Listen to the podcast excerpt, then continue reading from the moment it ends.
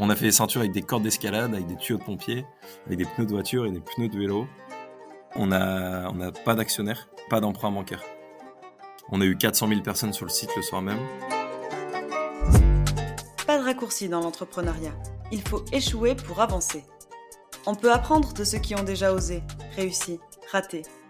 Je suis Mathilde Laborde, fondatrice de Zéro Pointé, le podcast qui met en lumière ceux qui ont échoué avec panache.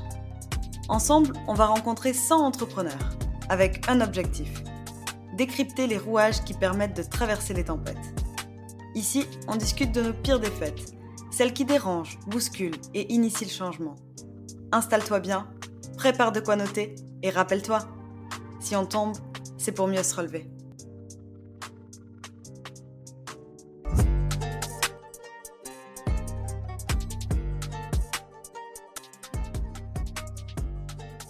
Aujourd'hui, c'est Hubert Mott qui fait sa rentrée au micro du podcast Zéro Pointé.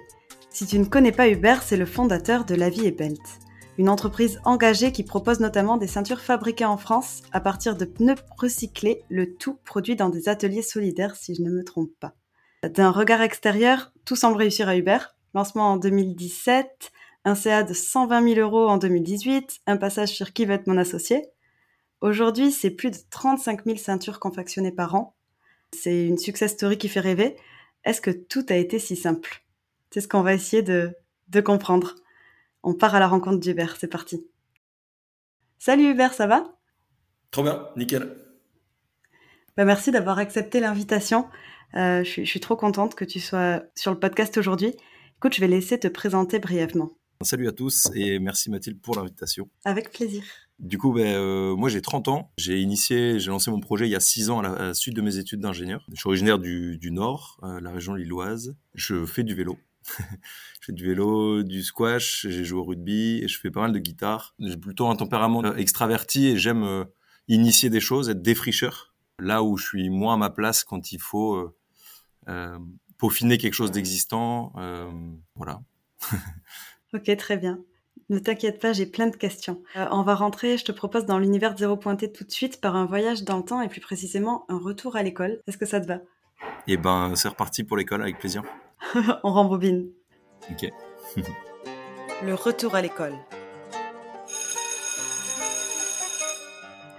Euh, moi, en fait, je pense que beaucoup de choses se façonnent entre l'enfance et l'adolescence parce que, bah, tu vois, c'est à cette période-là que tu commences à t'émanciper, euh, à tenter des aventures, à te construire. Et donc, l'école, selon moi, ne laisse personne indifférent. D'où ma première question quel genre d'élève étais-tu? J'ai pas été très, euh, j'étais pas très scolaire. Et en fait, j'avais du mal à comprendre pourquoi on devait euh, aller à l'école, pourquoi on devait euh, rester autant de temps assis sur une sur une chaise. Du coup, j'essayais de créer mon univers avec ses contraintes, quoi. Et donc j'étais plutôt au fond de la classe à essayer d'écouter d'une oreille quand même pour comprendre ce qui se racontait et, voilà et, pouvoir euh, passer. Euh, enfin j'ai pas redoublé, tu vois, j'ai eu la chance de pas redoubler alors que chaque année il me disait euh, bon fais gaffe t'es sur la sellette et, parce que je voulais surtout pas être obligé de rester une année de plus dans, tout ce système. Mais j'avais un peu du mal à comprendre pourquoi on nous, nous obligeait à apprendre des choses et j'ai l'impression qu'on nous apprenait pas l'essentiel euh, de qui on est. Euh, on est tous différents, mais on donc qui moi je suis et qu'est-ce qui m'épanouit, euh, qu'est-ce que j'ai envie de faire de ma vie. Et alors qu'on nous apprenait bêtement, enfin des choses que je considère bêtement, mais voilà des, des, des, des matières qu'on nous imposait alors qu'on n'est pas tous faits c'est bien de nous ouvrir l'esprit et d'apprendre des choses, mais on n'est pas tous faits pour être bon dans toutes les matières, en fait. Tu t'es assez ennuyé en fait. Ouais, je me suis, je me suis un peu ennuyé quand même. Ouais. Et euh, c'est quoi ton pire souvenir à cette époque? Ce qui était dur, moi je trouvais, c'était surtout l'âge du lycée où on commence à s'affirmer. Non, du collège, pardon. Collège, quatrième, cinquième. Et c'était plutôt le regard des autres et la norme. Tu vois, dans la cour de récré, ceux, un peu les grandes gueules qui mettent la norme en place. Ouais. Comme ça, c'est ça qui est stylé. Et du coup, qui dénigrent ceux qui ne le sont pas. Et, et je me suis surpris parfois à être dans un camp et parfois dans l'autre, en fait, tu vois, et d'être complètement débile d'un système. Ouais, et puis c'est dur de cultiver ta singularité quand tu as une norme comme ça qui est fixée. Ouais, et puis il y a si, si jeune en fait, où du coup il n'y a aucune confiance en soi, et enfin tout, tout est encore malléable, tout est encore en train de se construire. Donc, euh, ce que, ouais, les pires euh, souvenirs, c'était le collège et c'était euh, c'était les violences entre, entre, entre jeunes du même âge, tu vois. du regard de, ouais, de la norme. C'est dur, bah, les ados à cet âge, entre eux. Ouais, de ouf. donc, d'un élève moyen, tu as fait ensuite des études d'ingénieur, puisque tu l'as dit quand tu t'es présenté tout à l'heure. je suppose que ça t'a davantage passionné. Et aujourd'hui, tu es carrément un entrepreneur engagé sur le plan environnemental, mais aussi social. On va essayer de décrypter toute cette évolution, du coup, de ta première prise de conscience à aujourd'hui. C'est la masterclass. Trop bien. la masterclass. Avant de découvrir tout ton parcours, je te propose une question. Est-ce que tu peux nous donner ta définition de l'échec? Pour moi, c'est très subjectif. Euh, c'est le fait de vouloir faire quelque chose, d'imaginer quelque chose qu'on veut atteindre, et du coup de, considérer qu'on n'a pas réussi à atteindre cet objectif-là. Si on y va très concrètement, c'est je fais un voyage à vélo et mon but c'est de me rendre à, euh, à Marseille en quatre jours et au bout de quatre jours, je suis toujours à Paris et en fait, je suis parti de Lille et j'ai galéré et j'ai crevé. Bah, c'est un peu un échec. Voilà, ça veut pas dire que tout est mort et que tout est mauvais et que, enfin voilà, il y a toute la richesse de l'échec. Je pense que c'est un peu le sujet aussi de de ce que tu fais. ouais, complètement. On, sous-estime souvent, euh, souvent ce point, mais il y a plein de façons d'entreprendre. Euh, quelle a été ta première action entrepreneuriale? Euh, ben si, Finalement, tu vois, ça se passe au début du collège pour moi, c'est une première grosse expérience sur mon parcours de vie qui m'a amené à, entreprendre davantage par la suite. Mais euh, moi, je suis le dernier d'une famille de cinq enfants. Et mes parents sont séparés quand moi j'étais ado et que mes grands frères avaient, quitté le foyer. Enfin, je considère ça comme, comme ma première grosse expérience d'entrepreneuriale, je sais pas, mais d'émancipation, tu vois. Et je suis, euh, je suis parti du foyer familial et j'ai vécu chez un, dans la famille d'un copain, en fait, qui a fait famille d'accueil. Euh, et j'ai vécu 4 ans, euh, de mes 14 ans à mes 18 ans, chez d'autres, tu vois. Ouais. Ouais, comme ma première grosse expérience de où j'ai aussi pris la décision de changer, de, de, vivre autrement ailleurs et, et, j'ai appris du coup plein de choses. C'est super intéressant, ça peut dû être facile.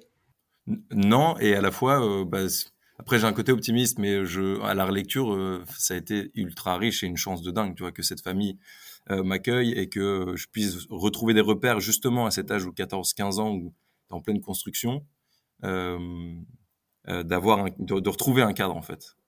Et j'avais besoin de ça et c'est ce qu'ils m'ont fourni et c'est géant. Ouais, ça c'est sûr que ça n'a pas de prix. Concernant la vie et Belt, comment t'es venu le déclic? Qu'est-ce que c'est, tu vois, les étapes qui t'ont permis de passer de 0 à 20 Premier gros déclic, ouais. Première expérience pro, je suis parti chez Decathlon en Haute-Savoie pendant trois années. J'étais ingénieur produit en alternance pendant mes études. Trop chouette. Tu faisais quoi comme produit? J'étais, je travaillais sur le textile euh, de ski, donc euh, et surtout sur le les vêtements techniques chauds et respirants.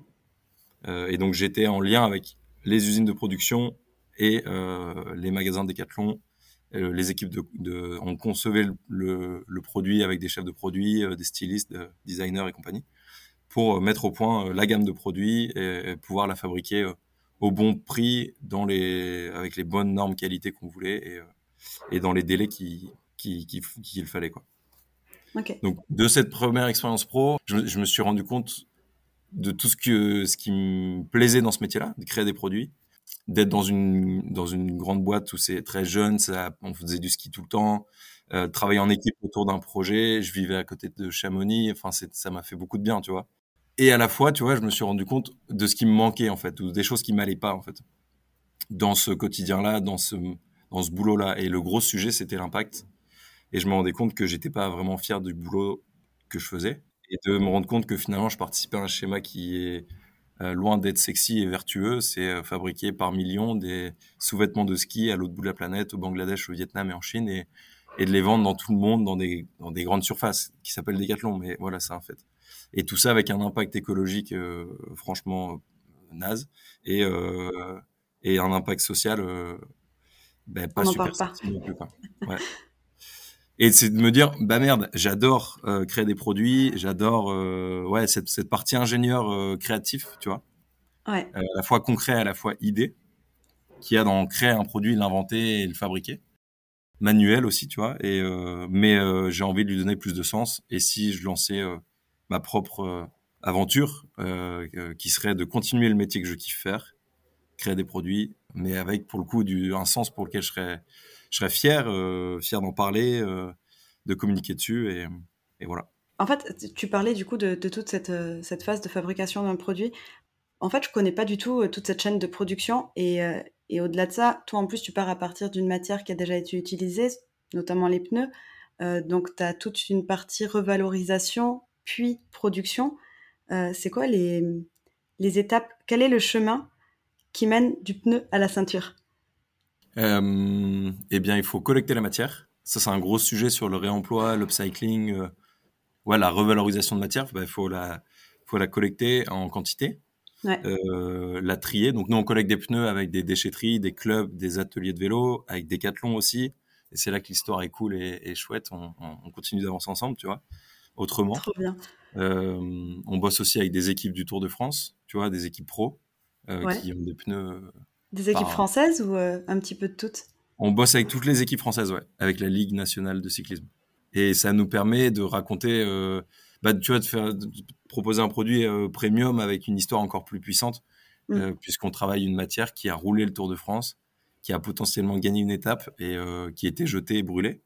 Et nous, bah, on en fait une ceinture un porte-clés et, et ça a une, ça a une valeur euh, sentimentale qui n'a pas trop de prix en fait. Ah, c'est sûr que l'histoire est unique. Hmm. Donc, euh, si on reprend, tu collectes tous ces pneus? Ouais, donc on collecte la matière, les pneus de vélo, les tri par largeur. Euh, aussi, on fait un tri parce que certains pneus, malheureusement, on peut pas les revaloriser. Donc il y a toujours un, voilà, un tri. C'est pareil pour les draps quand on les transforme en caleçon. on collecte les draps, on les, on les trie selon les motifs et aussi selon bah, l'état et savoir si on peut quand même en faire quelque chose ou pas. Derrière, on doit les nettoyer. Enfin, si je reprends le, chemin du pneu de vélo, pardon. Donc, tu on collectes, les collecte, tu tries, tu nettoies. Ouais, on les découpe d'abord. On découpe la bande de roulement. Comme ça, on va pouvoir utiliser cette bande euh, pour la nettoyer. Et enfin, confectionner la ceinture. Donc là, c'est des, outils d'artisan cuir qu'on a adaptés, mais sont des emporte-pièces, euh, des presses, tout ça à main, euh, pour découper le pneu, le travailler, lui mettre des rivets, une boucle, faire des trous euh, et lui attribuer une taille pour faire une ceinture. Ok, super. C'est très clair. Et euh, est-ce que, euh, bon, toi, c'est pas ton rôle aujourd'hui, mais est-ce que tu serais capable de fabriquer d'un pneu une ceinture à toi tout seul? C'est, ça, ça traversait ma tête d'un coup. Bah oui, quand je me suis lancé, j'étais tout seul et je fabriquais tout. Et du coup, tu, tu mettais forcément les, mains dans, les mains dans le cambouis. Et, ouais, exactement. Ben, j'étais euh, l'ouvrier, j'ai fait 400 ceintures, les 400 premières, dans ma coloc étudiante à Lille quand je me suis lancé. Euh. Ah, mais c'est génial. Le travail de la matière, c'est une chose, mais ensuite, la confection de la ceinture, euh, je suppose qu'il y a quand même des spécificités à suivre. Enfin, est-ce que tu as suivi, par exemple, les conseils d'un cordonnier qui fait des ceintures en cuir et tu les as appliquées ensuite à la matière qui est là, du coup, du caoutchouc? Ou bien est-ce qu'il y a d'autres solutions ben, euh, en, ouais, en effet, j'ai testé plein de trucs moi-même et c'est vraiment un, des axes que j'adorais faire dans mon métier d'ingénieur produit chez Decathlon. C'est l'aspect justement manuel, main dans, la matière et, tester des choses. Euh, et puis j'ai galéré forcément euh, et du coup j'ai essayé de rencontrer des personnes qui avaient le savoir-faire et j'ai été toqué à la porte de cordonnier. Euh, moi je suis à Lille donc autour de chez moi dans les rues autour de chez moi. Et il y en a qui qui m'ont pas aidé, il y en a qui m'ont aidé.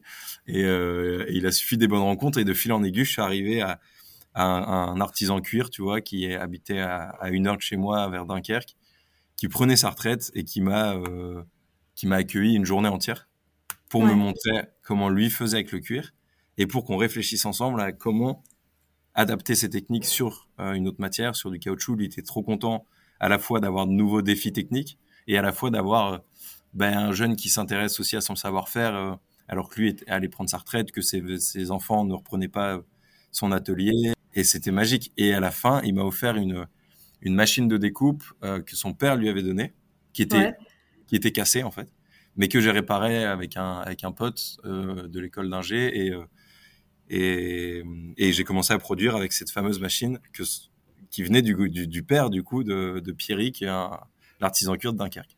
Ouais, là, en termes de transmission, je pense qu'on pouvait pas faire mieux. J'ai bien fait de poser ma question. J'avais peur qu'elle soit bête, mais j'ai bien fait de poser parce que c'était une super histoire derrière. Mais tu vois, il y a eu des échecs de, de ouf. Euh, de tu vois enfin il y a quand même faut faut se prendre sa motivation et pousser la porte et tu fais la queue euh, chez le cordonnier et puis c'est ah c'est à vous vous voulez faire quoi? Et tu dis bah en fait je voudrais juste avoir vos conseils parce que je lance un projet je fais des ceintures avec des pneus de vélo et potentiellement le mec il te regarde et il fait bah, mec euh, je m'en fous quoi ou j'ai pas le temps en fait ciao merci. Et il y a eu ça tu vois. Tu t'es pris beaucoup de portes fermées? Pour ce cas très concret euh, j'ai dû avoir deux non avant d'avoir un oui donc ça va encore tu vois.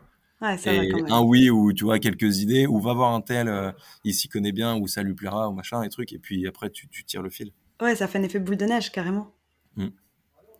même par rapport à la conception du produit euh, bah, du coup tu as, des problèmes de durabilité tu as les problèmes de design au-delà de la matière je trouve. Enfin c'est quand même bah, du coup, ce qui est génial dans, la dans le réemploi, donc on utilise la matière telle qu'elle, c'est qu'on retrouve le, le design du produit initial du pneu de vélo.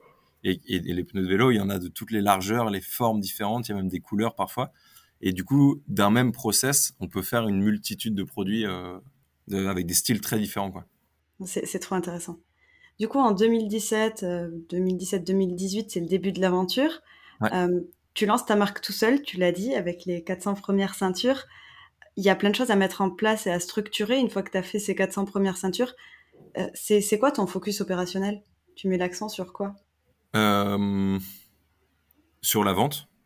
Moi, je cherchais vraiment à vendre, euh, enfin, à tester le produit pour euh, auprès de gens qui que je ne connais pas et qui me connaissent pas, pour vraiment avoir un feedback constructif.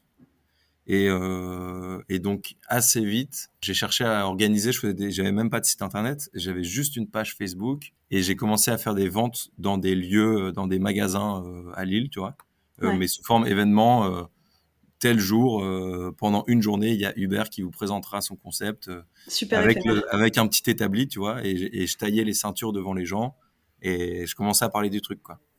Ah, c'est génial. Ouais, c'était trop bien. Et du coup, le premier mois où je me suis pleinement lancé, je m'étais mis comme objectif de vendre 100 ceintures à 100 personnes que je connaissais pas. Et donc, j'ai programmé euh, trois dates dans trois lieux différents qui, tu vois, qui sont friands aussi de proposer des innovations, des choses qui changent de l'ordinaire, quoi. Et euh, trois dates, je les ai vendues. Objectif atteint. Ouais, carrément. Et je trouve c'est important aussi de se fixer des petits objectifs comme ça où on se sent avancé. Non, mais carrément, c'est ce qui fait euh, avancer. Ouais. Sinon, t'es vite démotivé, je pense, surtout quand t'es seul. Exactement. Et au début, euh, c'est pour ça aussi que je me suis focus assez vite vente. Je voulais très vite avoir un retour, un retour de clients et, euh, et, tester euh, sur le terrain, quoi.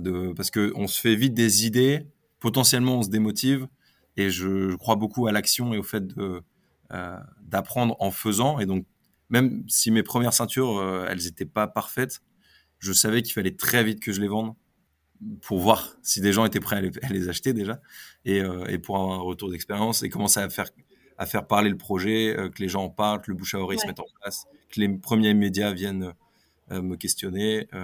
Tu vois, le journal local, j'ai eu un article assez vite dedans, La Voix du Nord, et ça, ça a amené du monde sur Facebook qui s'intéressaient au projet, qui sont venus dans la coloc acheter les ceintures. Enfin, c'est vraiment en mode débrouille du début. Premier point de vente, la coloc. Exactement, ouais.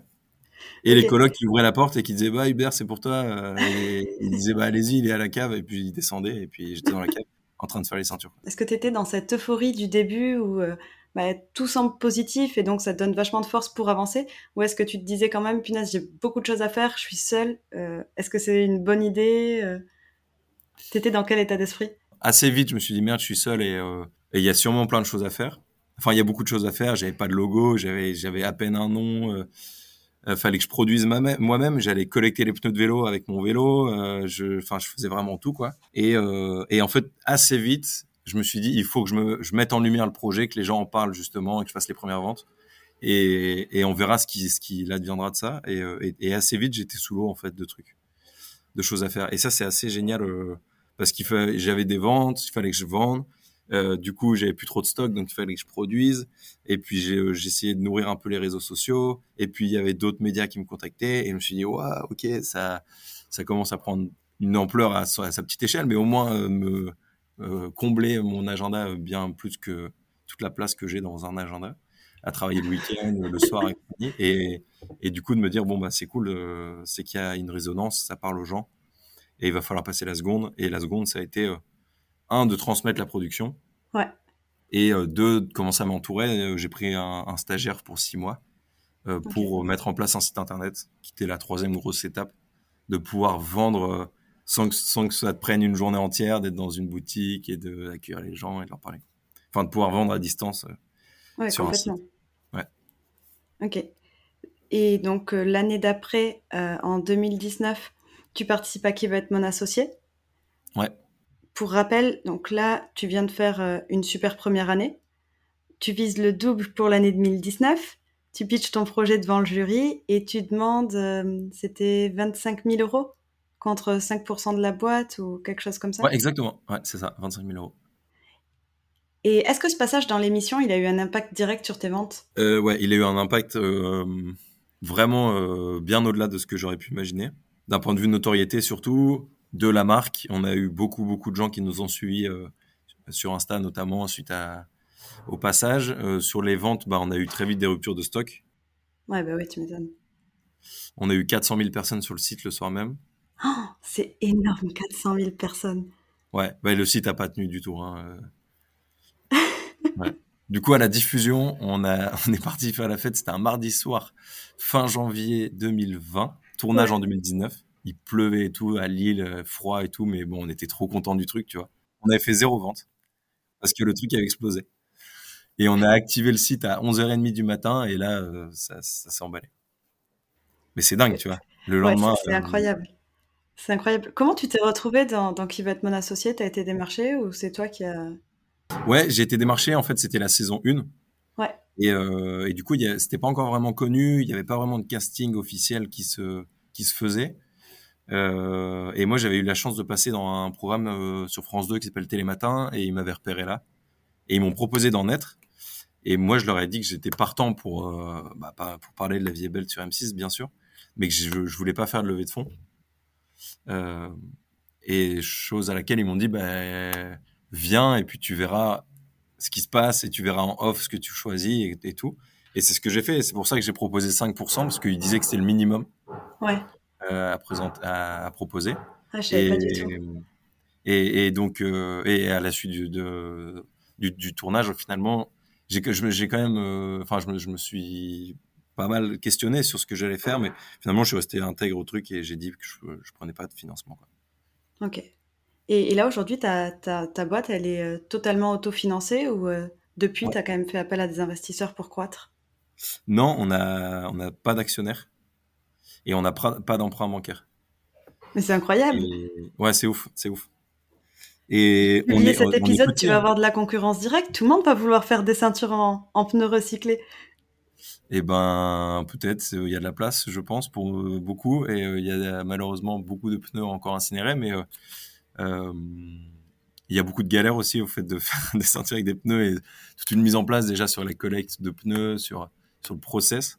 Euh, mais ouais, non, on a la chance de, donc cette ce fameux démarrage en fait dans la coloc, ça m'a permis de. Euh, J'étais mon propre ouvrier, c'est ce qui nous coûte cher dans le produit, c'est la main d'œuvre. Donc c'était vraiment tout mon temps.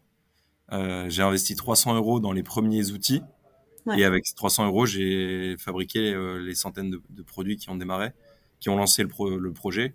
Et ce qui m'a, on vend notre ceinture 39 euros. Donc les premières 100 ceintures, ça m'a fait 3900 euros de chiffre d'affaires que j'ai réinjecté. Et en fait, ça s'est fait comme ça. Et on est à des chiffres d'affaires là autour de 400 000. Euh, on est rentable. Donc euh, c'est génial. Il y a quand même eu un gros coup de pouce. Euh, il y a eu un coup de pouce financier. En tout, on a eu 29 000 euros de, de gains à des concours, des bourses et tout sur les deux premières années. Du coup, tu, tu, produis en moyenne 35 000 euh, ceintures par an.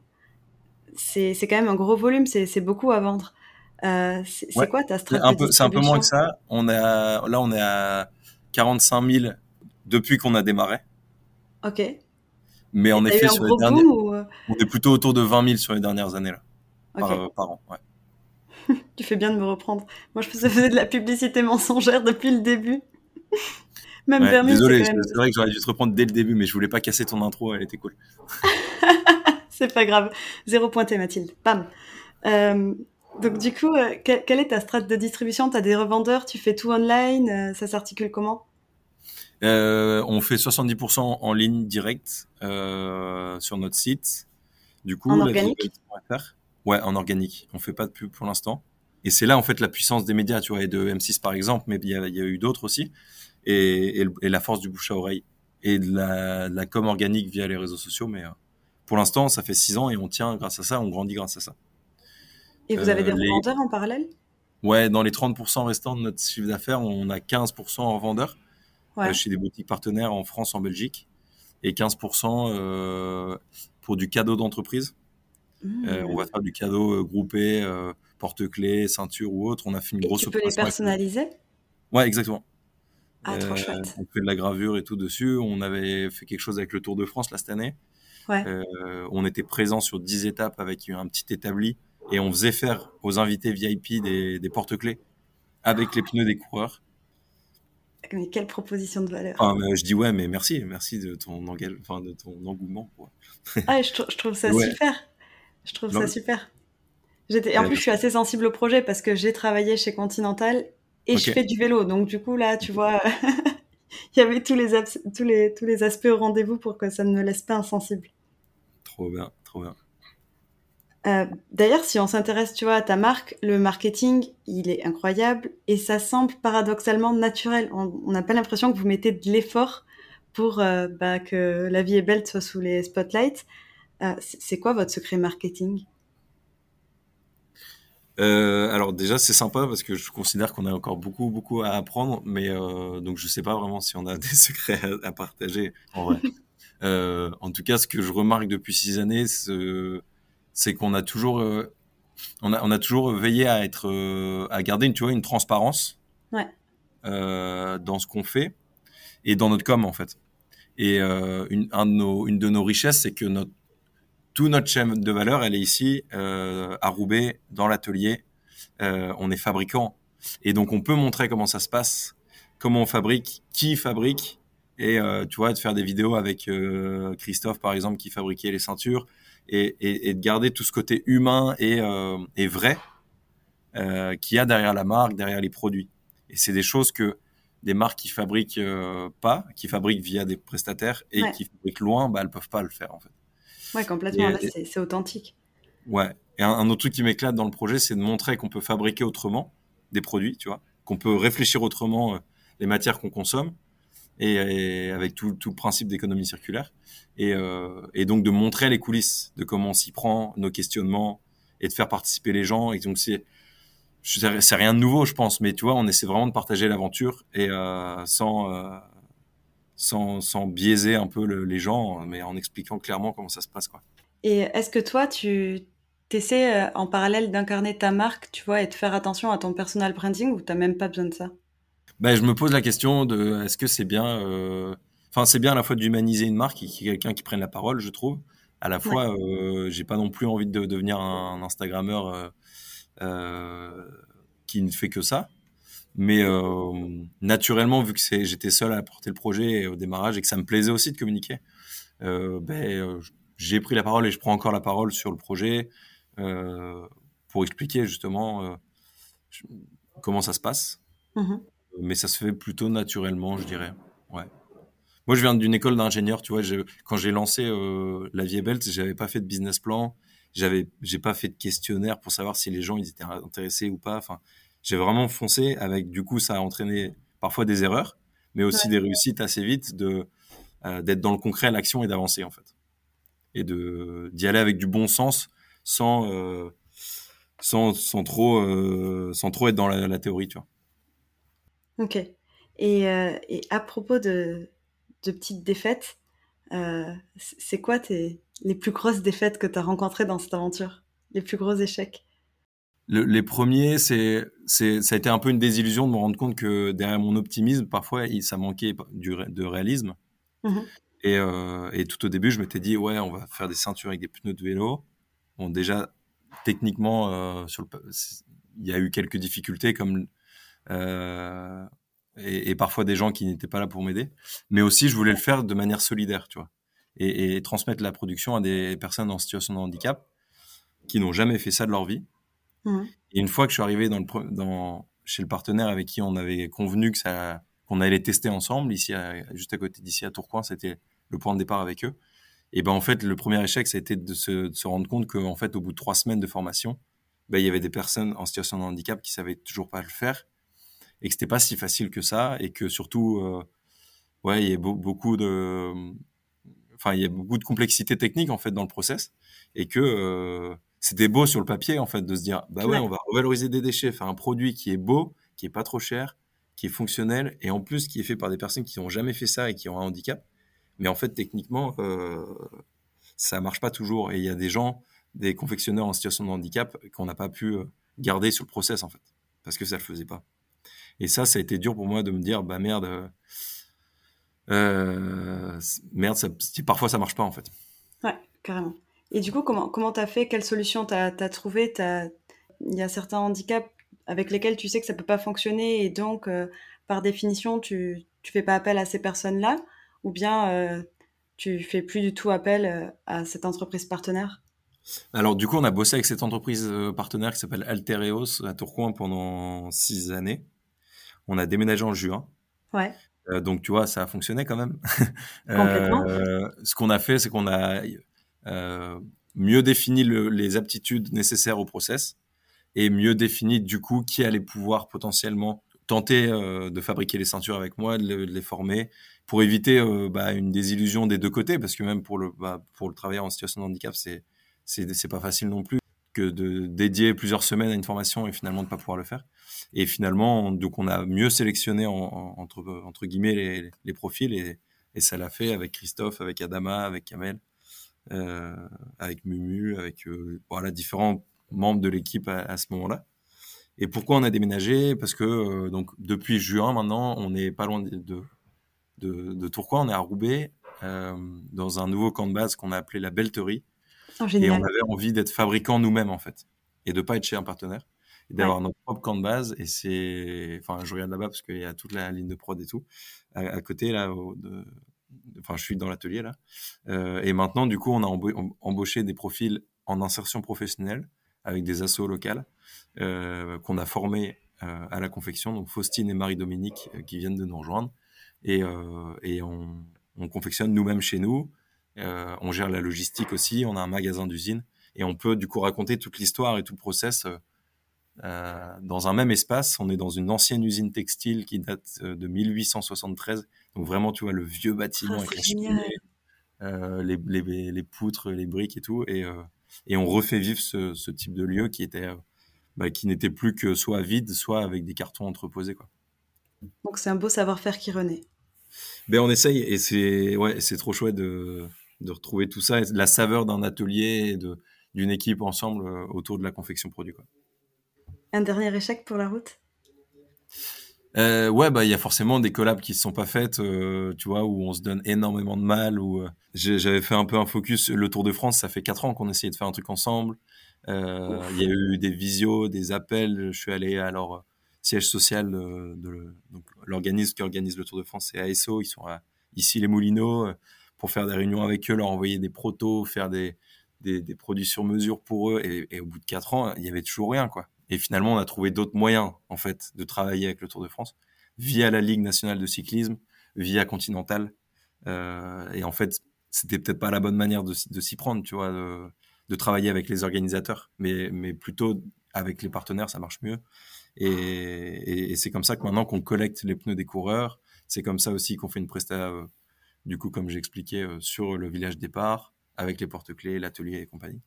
Donc euh, voilà, parfois euh, c'est bien aussi de revoir un peu le plan, le plan euh, stratégique. Complètement. Maintenant, ça veut dire que sur trois tours, euh, tu as investi de ton temps, ça s'est pas fait. Et, euh, et tu t'es pas dit, euh, voilà, c'est un défocus, j'arrête de m'obstiner avec le Tour de France.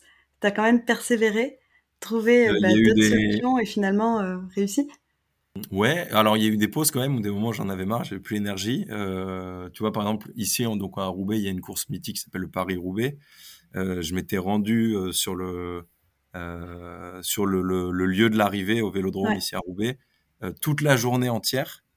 J'avais demandé à SO qui avait accepté de me donner un badge journaliste et j'allais directement voir les techniciens des équipes, toquer à leur porte. Alors, la plupart ils sont pas français donc c'est en espagnol, en, en anglais et compagnie. Euh, pour leur expliquer le concept et leur dire qu'on voulait collecter les pneus, tu vois. Et la plupart, ils m'ont dit, mais ciao, mais j'ai pas le temps, je veux pas, merci, au revoir, tu vois. Euh, donc ça fait partie, tu vois, de ce genre de journée d'échec. Tu tapes un dimanche matin euh, jusqu'à 16h à toquer à tout le monde, à te faire embarrer par tout le monde. Et au final, bah, ça a été des bonnes connexions et notamment, tu vois, Continental, c'est eux qui nous ont contactés et qui nous ont dit eh ben en fait, on est partenaire du Tour de France, ce serait bien de faire des trucs. Et là, j'ai fait, ok, ok, elle est peut-être là la solution, quoi. Et ouais. Ah bah, super aventure. Pour finir sur cette partie masterclass, c'est quoi ton rêve ou ton ambition la plus folle avec la vie est belle Maintenant, à l'instant T, tu veux dire? Ouais. ben, un, des rêves qu'on veut réaliser d'ici 2-3 ans, ce serait d'aller ouvrir une autre belterie, tu vois, un autre atelier de confection euh, à Amsterdam, euh, parce qu'il y a du vélo euh, en pagaille, il y a plus de vélos que d'habitants, et, et qu'il y, a un, y a un marché aussi que les gens sont friands de ce genre de, de concepts, de produits, ils sont assez engagés, et, et puis ce serait cool aussi d'aller un peu à l'étranger, et c'est pas si loin d'ici. donc voilà, objectif Amsterdam. c'est trop chouette. Merci, merci, trop cool. Euh, moi, j'aime bien les challenges. Du coup, je t'en propose un. C'est une interro surprise. Vas-y, balance. Pas besoin de réviser, hein. t'inquiète pas. Cinq euh, questions auxquelles tu dois répondre un peu du tac au tac. Vas-y. Eh, ça serait pas la récré? Ah non, oups, désolé, le cours est pas terminé. Par contre, si tu veux faire une pause et que tu aimes mon contenu, n'hésite pas à t'abonner et à donner 5 étoiles. C'est l'élément qui va me permettre d'atteindre mes ambitions. Allez, je reprends. On en était où déjà? Ah oui. Chut. L'heure des devoirs. Ok. Est-ce que copier, c'est tricher? Euh, non. Attends, on en parle après ou pas? Ouais, on peut en parler si tu veux. un gros sujet, c'est un gros sujet, copier, c'est tricher. Je pense que, euh, en tout cas, l'inspiration, elle, n'est pas de zéro. On est tous influencés par ce qui nous, entoure. Ouais. L'important, c'est de pas copier, euh, coller. Euh, donc je sais pas si le mot copier est bien, alors c'est peut-être tricher, mais en tout cas s'inspirer, c'est pas tricher. Copier, c'est peut-être tricher, mais euh, pour moi, ce qui l'important, c'est de savoir comment toi tu vas réaliser les choses. Est-ce que tu fais copier-coller de l'autre, ou est-ce que vraiment c'est juste une inspiration parmi d'autres? Et euh, t'écris ta propre histoire euh, alignée avec ton vécu et tes valeurs, quoi. Ok. Semaine de 4 jours ou travail tous les jours euh, Semaine de 4 jours. Ça a été travail tous les jours au début. Un petit peu de répit maintenant. Non, non, en vrai, euh, c'est encore travail tous les jours, mais, euh, mais, mais j'aspire à plus de, plus de temps libre. ok. Travail en groupe ou en solo? Moi, je suis plutôt en solo, initialement. J'apprends, en fait ça fait partie des difficultés en fait de de faire équipe et de et ouais de, de, faire équipe et de travailler en équipe mais euh, j'étais initialement plutôt un solidaire quoi. ok en mode locomotive défricheur quoi ça a ses avantages oui mais ça ça peut être usant et puis et puis la vie c'est quand même mieux à plusieurs ça c'est euh, vrai euh, non, non, j'apprends et j'y arrive petit à petit et c'est bien. On est six, tu vois, c'est pas mal. Ouais, c'est cool. Et à propos de la, de la, ceinture du futur, ce sera en quelle matière? Euh, Je sais pas. Joker. c'est accepté. non, je suis preneur d'idées euh, s'il y en a qui sont chauds.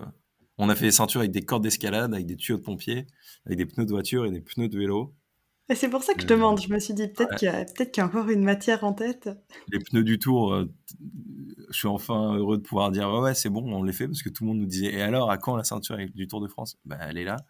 et du coup, c'est une, une, une hors-série, euh, collection limitée et forcément la ceinture que tu achètes, elle a un pneu qui a fait le Tour de France ou euh, pas du tout C'est mélangé aux autres et puis. ouais, c'est des hors-série triés par équipe. Donc c'est même des hors-série par on peut pas faire par coureur parce que les, coureurs changent de vélo entre eux. Mais donc, euh, ouais, ça va être euh, la, team Groupama FDJ, euh, la team Cofidis et compagnie. Et combien d'équipes en tout? On en a six. C'est partenaires. Et, euh, et chaque année, en fait, on collecte, on collecte là, euh, au retour de, de l'été, avec euh, toutes les courses, dont le, le Tour de France, Paris-Roubaix, ils mettent de côté aussi. Et, euh, et on officialise ça euh, pour le 1er novembre. Voilà. Trop Donc, bien. parce qu'on en a peu, en fait. Donc, c'est des, des séries limitées euh, qui partent assez vite. Donc début novembre, c'est le moment d'avoir euh, la vie est belle dans le radar. Ouais, c'est ça. Ok. Et l'anti-sèche, euh, ton outil préféré au quotidien? Ouais, c'est un carnet. Ouais, pour écrire un max de trucs et parfois vider un peu tout ce qu'il y a dans la tête. C'est efficace. Et pour relire aussi, c'est très chouette. Se rappeler dans quel état on était il y a un an, il y a deux ans. Donc vraiment sur pro perso, euh, ouais, j'écris souvent. du coup, tu as comme un cahier de route? Ouais, un carnet qui est tout le temps euh, dans ma besace de vélo. Intéressant. Mm. Trop cool. Bah, merci beaucoup de t'être prêté au jeu. Euh, si on revient aux choses sérieuses et qu'on passe à la correction, est-ce que ça te va? Et ben, parti pour la correction. Allez, la correction. La correction. Quelles sont d'après toi les trois règles pour échouer à coup sûr quand on lance un projet? Euh, avoir peur et écouter ses peurs. Ouais, Euh, je trouve que la peur euh, est plus souvent négative que positive et qu'elle euh, elle fige et elle empêche de elle, elle, em- elle empêche d'avancer. Euh, et plus on attend et plus on a peur. Moi j'aime bien parler aussi de ce que le, le phénomène du plongeoir, tu vois. Si tu arrives en haut d'un plongeoir de 10 mètres de haut, bah, si tu regardes, euh, forcément, tout le monde a peur. Et si tu sautes direct, au moins, bam, tu l'as fait. Et si t'attends, eh ben plus, eh ben, plus t'attends, tu vas et, et, et moins tu vas sauter en fait. Ne jamais parler de son projet, rester seul, enfermé. Parce que à l'inverse, quand on en parle, en fait, on se rend pas compte de toute la chance qu'on peut provoquer, de l'effet boule de neige justement, euh, et de finalement tout, ce- qu'on maîtrise pas. Et que quand on fait rayonner notre idée, notre projet, il se passe des choses autour de nous euh, qu'on n'aurait jamais imaginé. Euh, un tel qui connaît un tel qui va faire un article sur toi qui fait que ça fait rayonner le truc. Et bref, euh, il peut se passer des choses magnifiques. Et donc surtout, faut en parler quoi. Donc pour échouer, ne surtout pas en parler. Et euh, troisième axe, euh, rester dans la théorie, je dirais. Moi, j'ai déjà pas mal parlé d'agir et de la pratique. Mais... très bien. Et un conseil pour entreprendre avec panache? Euh, pour moi, c'est vraiment être animé par son projet et par ce qu'il dégage, tu vois. J'aime bien parler d'alignement, que ça, ça connecte entre les, les valeurs qu'on a, euh, j'appelle ça les tripes aussi, et à la fois les, les mains, c'est-à-dire ce qu'on fait, ce que, ce que notre projet va nous amener à faire, et que du coup, au quotidien, on soit euh, vraiment aligné et du coup, euh, rempli d'énergie et que ça, ça nous anime. Moi, ce qui m'anime, c'est pas tant de faire des ceintures, mais c'est d'essayer de changer un peu le monde avec euh, une autre manière de créer une entreprise, de créer un produit, partir d'un déchet qu'on incinère par millions, mais arrêter de le brûler et en faire un produit, et en plus bah, participer à l'emploi local et, et retrouver tout ce côté-là humain et, euh, Ouais. et d'en parler et de, et de montrer que ça marche et de rayonner cet optimisme et cette solution. Et ça, ça m'anime au quotidien et ça fait que j'espère, je pense, j'ai du panache au quotidien. De l'extérieur, tout va bien. Cool. Est-ce que c'est facile de recruter, euh, c'est juste une aparté, mais est-ce que c'est facile de, de recruter euh, des collaborateurs qui, ont, qui partagent cette vision et du coup qui sont alignés avec tes valeurs, avec celles du projet? Ou est-ce que tu as déjà fait l'erreur ben, de, de recruter quelqu'un, de penser vraiment que c'était la bonne personne parce que sur le côté technique, il cochait toutes les cases, mais que finalement, d'un point de vue euh, valeur, ben, il était un petit peu éloigné du projet Je pense vraiment que c'est pas arrivé, l'aspect valeur, tu vois. Parce que je suis très. euh, ça fait partie de notre communication, notre ADN de marque, et surtout dans le, euh, le recrutement, ça fait partie vraiment de toute la fiche de recrutement, quoi. On en parle. On décide aussi d'annoncer nos, notre offre d'emploi, pardon, sur des sites type Make Sense ou autres euh, orientés ESS, tu vois, économie sociale Mhm. et solidaire. Ou, euh, donc déjà, je pense que ça, ça réunit des gens qui ont un certain engagement. Euh, et puis on, on, on le dit très clairement en fait. Il n'y a pas de secret, la transparence. Et pour finir sur cette partie, l'auto-évaluation. C'est-à-dire, quelle note et appréciation tu donnerais à ton aventure entrepreneuriale? Ben, je- c'est vraiment à moi de mettre une note là. Ouais. J'hésite entre un truc qui n'a rien à voir, un, 100 sur 20 ou... Non, bah on va mettre 11 euh, sur 20, ça va rappeler ma, moyenne de tout mon collège-lycée. Bah, ce qui est bien, c'est qu'avec 11 sur 20, tu vois, quand tu auras atteint l'étape Amsterdam, tu auras peut-être un petit 14, mais tu auras encore plein de choses à mettre en place pour atteindre le 20. L'aventure est longue. non, de ouf, carrément. Il y a eu plein de belles choses et non, c'est géant en vrai. C'est géant. Je suis trop content de, enfin ça a été très formateur et, c'est euh, c'est qu'un qu'un début d'histoire donc c'est génial. Tu pensais quand tu t'es lancé que ce projet il pouvait prendre cette ampleur? Non, jamais, vraiment jamais. Et, euh, et d'ailleurs quand je prenais euh, les premières fois où j'ai pris la parole, je parlais d'un projet délire de fin d'études qui dure six mois, tu vois. Ouais. Et, et une fois c'était pour un concours ou quoi, euh, la, la, personne qui, qui, qui, qui, avait le micro a dit bon maintenant on va accueillir un entrepreneur, il s'appelle Hubert. Et je me suis dit ah putain ça veut dire que je suis un entrepreneur. Ah, ok j'avais pas du tout compris ça quoi. J'étais tu vois j'étais tellement dans le ouais, dans le projet, dans l'action, dans ma cave à faire des ceintures et à les vendre et j'avais pas.